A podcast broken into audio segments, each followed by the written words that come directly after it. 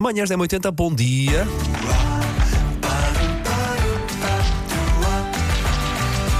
Agora ia. Com a Madame de Serviço, Ana Bernardino. Adoro madame. Olha, eu começo com, com o sabia. regresso. Se a sorte tiveste de não ser com a Ana Isabel. É, meu Deus. Mas tudo uma palavra. Ana Isabel. Ana Isabel. Tudo uma Ana Isabel palavra. Bernardino. E- Sim, e o Mas o resto és Ana. Isabel. Nada Sou Ana contra. Isabel, e com muito orgulho. de Ninguém ser pode Ana falar aqui de ninguém. Diz Todos temos Marina. segundos nomes. Eu sou o único que Paulo não sabe, tem. eu acho que só bonito. O Paulo é Palma Olive, eu Tinha que batizei. ser. Pois foi tão bom, pá. Eu começo então com o regresso, com um coming back. Uh, volta ao palco uh, do Teatro Joaquim Benite em Almada, reinar depois de morrer. É a história de Pedro Inês, contada por, uh, pelo dramaturgo espanhol Luís Vélez de Guevara. Um, e é, é uma história que todos nós conhecemos, uh, de Pedro Inês, aquela história romântica ou não, dependendo da Trágica. perspectiva. Trágica. Essa foi, trágica foi de certeza. Agora os contornos são sempre hum, eh, interessantes de, de ver. E este é um Pedro e Inês eh, visto do lado de lá. Do lado de Espanha. Como é que eles viram este, Ok. este, este A nossa romance? novelinha. Este, este, sim, novela trágica, quase mexicana. Pedro é José Neves e a Inês é a Margarida Villanova. Estão então ah, ah, juntos no Teatro Joaquim Benite em Almada. Simplesmente Rui. Ou Rui eh, de Carvalho é o nome eh, da peça que está em cena no auditório Tagus Park, em Oeiras. É uma história de amor, uma história de humor ahm, e, definitivamente, uma história para nos emocionar. É a história de vida de- do grande Rui de Carvalho, ah, com o Rui de Carvalho em cena. E é- é- Sozinho, é mesmo Sim, sim. ele a contar a sua história. é contar a Sim. sua história na primeira pessoa, Sim. o que é ah, maravilhoso. E tem o certificado M80. E ontem tem certificado é oferecemos M80. bilhetes. Foi Foi, ontem? Foi. Se não foi ontem, foi anteontem. Olha. Esta semana. A, a peça eh, estreou no dia 18, portanto ainda está fresquíssima. Sim, sim. Está fresquíssima e vale muitíssimo a pena ah, para já ver o grande Rui de Carvalho em cena ah, e depois esta, esta história de vida que Eu adoro nós- ouvir histórias. Sim, Adoro. É, ah, é, é fantástico e, e o Rui de Carvalho é sem dúvida maravilhoso. E depois também, agora falamos de livros, ah, mas de uma outra perspectiva, eu adoro essa de Queiroz Também. e um dos excelentes livros de essa de Queiroz. Não vou falar dos mais, mas sim do crime eh, do Padre Amaro, eh, que já teve uma adaptação mexicana né, em 2002. Sério.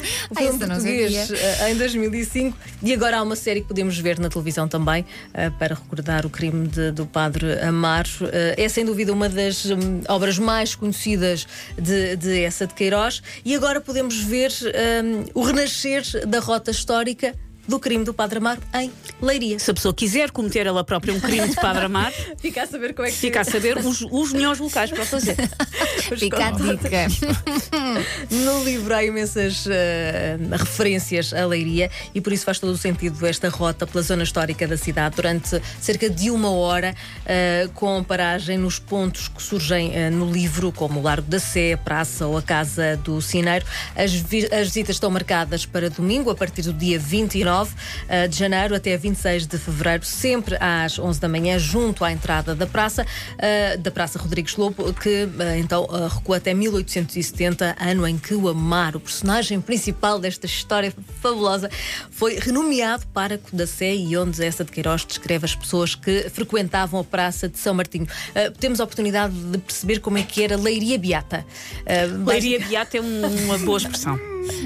ah, e isto ah, e- e- vale se- sem dúvida a pena. Nós somos recebidos com ah, vestidos a rigores. Portanto, vamos ter um Cicerone vestido a rigor que nos leva então para estes pontos Ai, que onde tudo isto aconteceu. No Porto, este fim de semana, cantam-se as janeiras. Não se admirem, é um bocadinho tarde, mas. Pois, era o que eu estava a pensar. Estava inicialmente esta iniciativa ah, programada para 7 de janeiro. Foi um fim de semana muito poderoso a nível de chuva. Sim, sim, sobretudo lá para cima para o Porto. Exatamente.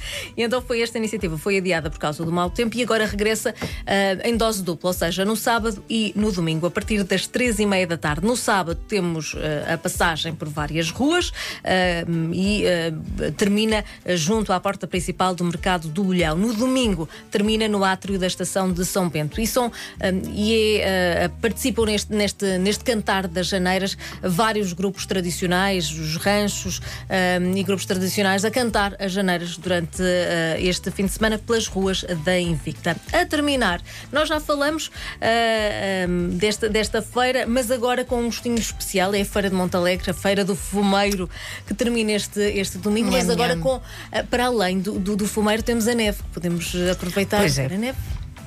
Um manto branco. ah, Vai ser mais difícil chegar até ao fumeiro, não, mas não pronto, desistam, não desistam. mas chegando vale a pena. Porque estão à venda 40 toneladas de alheiras, salpicão, chouriças, presunto, não falta pão, licores, mel, compotes, queijo. Ou seja, se a pessoa for e ficar lá retida pela neve, É tem com que se alimentar, o que é bom. Para o resto da eternidade. queijo. E depois pode sair a rebolar, não é? Porque Sim. vai Que é até Claro. mais rápido, não é? Exatamente. E são estas as sugestões neste dia do queijo. Ah, pois é, pois é, pois é. Olha, Ana Bernardino, gostamos muito de ter por cá, mas vamos fazer uma pausazinha de 48 horas. Segunda-feira às 7, cá estaremos de novo, pode ser? Combinado, Ao fim de combinado. semana. Então vá, Bom para ouvir novo é semana. 80.ol.pt, sempre disponível em podcast. Agora ia. Viagem pelos anos 90 a continuar ao som de